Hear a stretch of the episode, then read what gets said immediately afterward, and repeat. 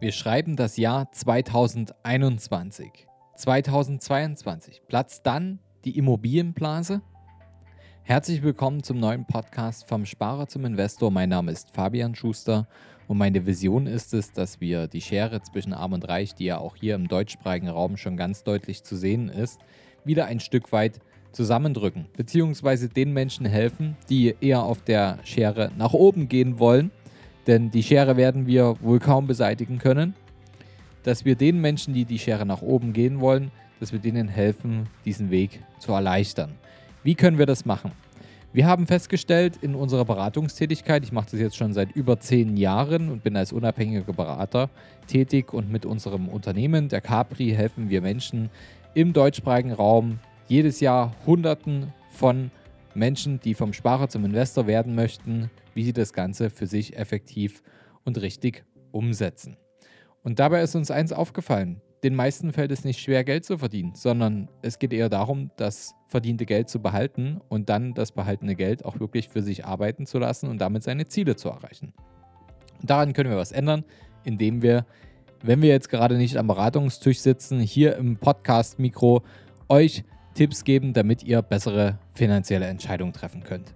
Und heute sprechen wir über das Thema Immobilienblase in Deutschland. Seit einigen Jahren bereits kennen ja die Immobilienpreise in Deutschland nur eine Richtung, die nach oben. Und aktuelle Zahlen der Kreditanstalt für Wiederaufbau, also die KfW, hat bestimmt schon der ein oder andere gehört, besagen, dass die Preise für Ein- und Zweifamilienhäuser hierzulande seit 2015 um sage und schreibe rund 35 Prozent gestiegen sind. Und dieser Trend soll laut Meinung verschiedener Experten weiter anhalten.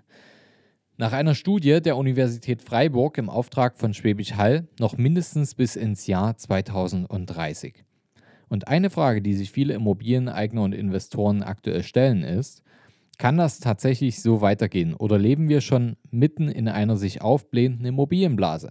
Und droht diese vielleicht irgendwann zu platzen, vergleichbar wie in den USA kurz vor der Finanzkrise? Dazu erfahrt ihr jetzt mehr in dieser Podcast-Folge, also bleibt dran. Ganz kurze Werbung in eigener Sache. Wenn ihr mehr zum Thema Immobilien lernen wollt und ihr seid jetzt Einsteiger und wollt wissen, wie ihr von Anfang an alles richtig macht oder ihr seid Fortgeschrittene und überlegt, wie ihr sinnvoll euer Portfolio erweitern könnt und vielleicht auch noch besser Steuern sparen könnt, dann kommt zu unserem Immobilienworkshop Grundbuch statt Sparbuch vorbei. Wir haben dafür die Capri Akademie gegründet und wir werden den nächsten Workshop in Berlin halten. Am 26.08.2021 im Humboldt-Carré. Beginn wird 18 Uhr sein. Der Link zur Anmeldung, der befindet sich in den Show Notes. Kommt vorbei, ich freue mich, euch zu sehen. Was ist denn eigentlich eine Immobilienblase? Von einer Blase, und das trifft übrigens nicht nur auf Immobilien zu, sprechen wir immer dann, wenn die Nachfrage deutlich größer ist als das Angebot. Wenn also deutlich mehr potenzielle Käufer nach Immobilien suchen, es aber nur ein geringes Angebot auf dem Markt gibt. Eine solche Situation kann zum Beispiel durch günstige Immobilienkredite oder steuerliche Vorteile ausgelöst werden. Wenn also immer mehr Menschen sich den Immobilienkauf leisten können und die höhere Nachfrage sorgt dann dafür, dass der mögliche Käufer bereit ist, einen deutlich höheren Preis als den eigentlichen Marktwert zu bezahlen und dass die Verkäufer diesen dann natürlich auch verlangen. Die Verkäufer spekulieren dann also auf stetig steigende Preise mit immer weniger realen Gegenwert.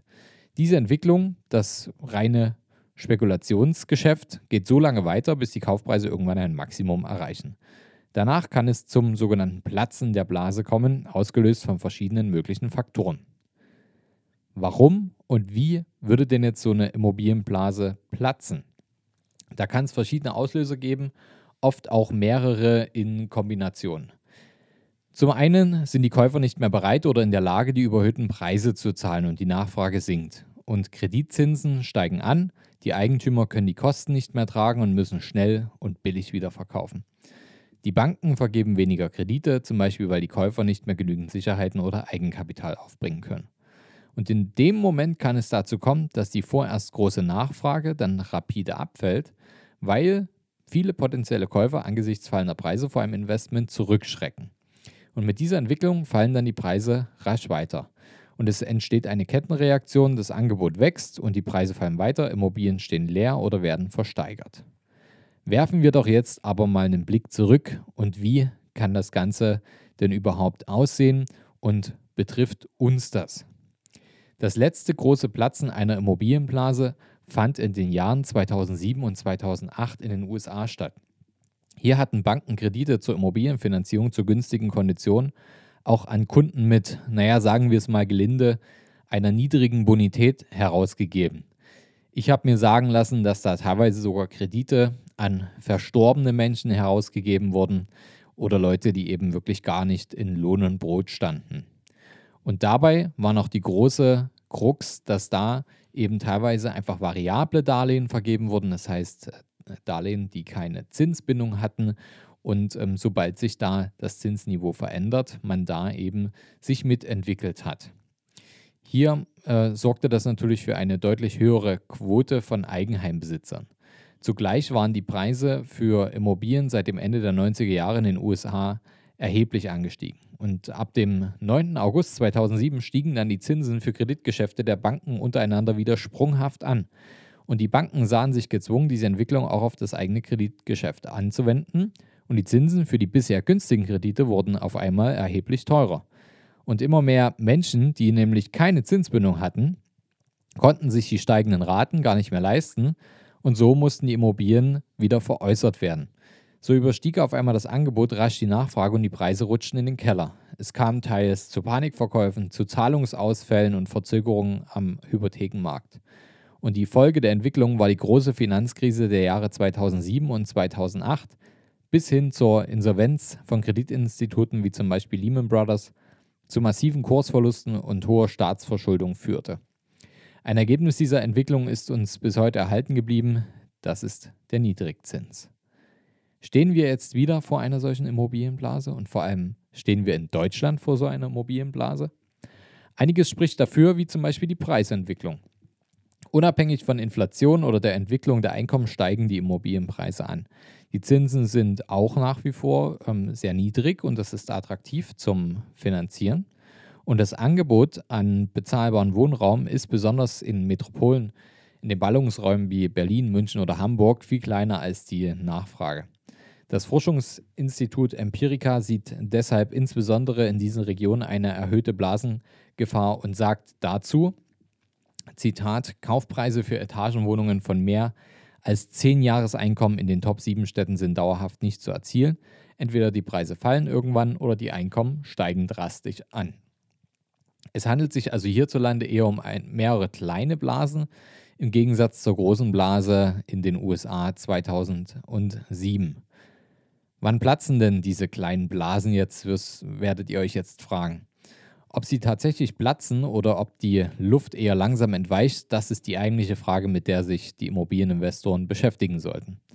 Zum einen der Preisverfall, ähm, zum einen Preisverfall kann es natürlich auch hier kommen, zum Beispiel wenn die Zinsen wieder steigen oder die Menschen weniger Geld verdienen, wie zuletzt im Zuge der Corona-Krise. Allerdings bleibt das Angebot, wie wir gemerkt haben, auf dem Mietmarkt weiterhin niedrig und die Mietpreise hoch. Die Zuwanderung dürfte diesen Trend in Deutschland noch weiter verstärken. All dies wirkt stabilisierend auf die Immobilienwerte und die Preisentwicklung.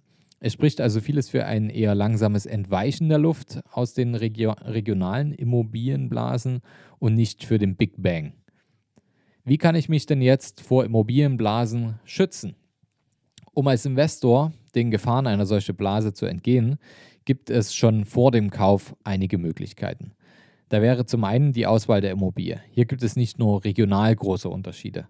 Zum anderen sollte man im Rahmen der Finanzierung auf eine möglichst lange Zinsbindung achten. Das erhöht zwar in der Regel die Zinshöhe ein wenig, sorgt aber für Sicherheit und Ruhe für einen langen Zeitraum. Und das ist gerade auch jetzt in der Niedrigzinsphase extrem erschwinglich.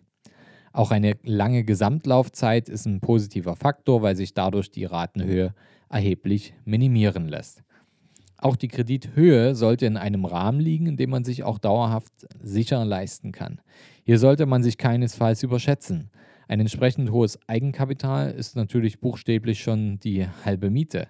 Und es sollte je nach Vorhaben mindestens 10, besser äh, auch sogar 15 Prozent der Kaufsumme oder höher betragen. Außerdem können beim soliden Investment und guter Planung auch künftige Preisentwicklungen berücksichtigt werden. Hier ein kleiner Tipp aus der Praxis. Wenn ihr beispielsweise ein äh, Darlehen beantragt, ähm, versucht natürlich da eine sinnvolle Tilgungshöhe anzusetzen. Alles, was unter 2% ist, sehe ich langfristig kritisch, weil ihr natürlich auch die Immobilie ein Stück weit entschulden solltet. Ihr könnt auch 3, 4 oder 5% tilgen, da kommt ihr natürlich schneller voran. Allerdings müsst ihr einfach berücksichtigen, dass da eure Kreditratenhöhe deutlich höher ist, als wenn ihr jetzt einen eher für Kapitalanleger typischen Wert von 2 oder 2,5% anfängliche Tilgung vereinbart. Ihr könnt dann immer noch, wenn euer Einkommen gut war, ihr ein gutes Jahr hattet, könnt ihr immer noch über Sondertilgungen dann das Darlehen zusätzlich entschulden und kommt damit auch sehr gut voran. Was ist jetzt das Fazit? Blase hin oder her, Betongold bleibt nach wie vor beständig. Auch in einer Zeit, in der die Preisentwicklung dynamisch fortschreitet, bleiben Immobilieninvestments aus unserer Sicht sinnvoll. Eine Immobilie behält schließlich physisch ihren Wert und erwirtschaftet Renditen und Einkünfte jenseits der Wertentwicklung, wie zum Beispiel durch Mieten. Und um nicht in eine Blase zu geraten, kommt es einfach auf die Auswahl des richtigen Objekts in der richtigen Lage, aber auch die Eigenkapitalquote und die entsprechende Finanzierung an. Und wenn in diesem Wechselspiel alles passt, dann können auch viele kleine Blasen dem Investment nicht viel anhaben. Oder, ja, ich zitiere sehr gern Franklin D. Roosevelt.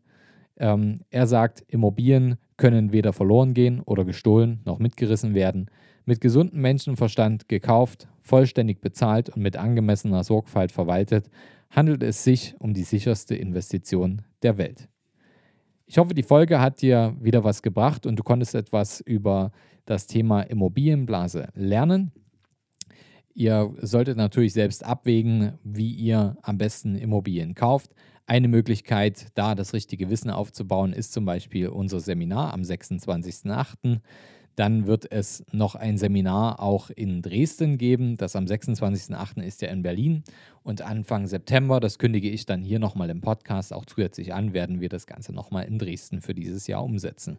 Da lernt ihr alles nochmal für den Einstieg ins Immobilienthema und wie ihr euch da entsprechend vor Fehlern von Beginn an schützen könnt und alles richtig macht im Immobilieninvestment.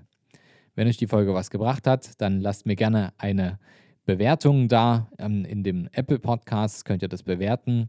Und äh, wenn ihr eine Frage dazu habt oder einfach den richtigen Zugang zu den passenden Immobilien habt, dann ähm, meldet euch gerne auch bei mir. Ich äh, hinterlasse euch hier in den Shownotes nochmal meine E-Mail-Adresse und auch ähm, meinen Instagram-Account.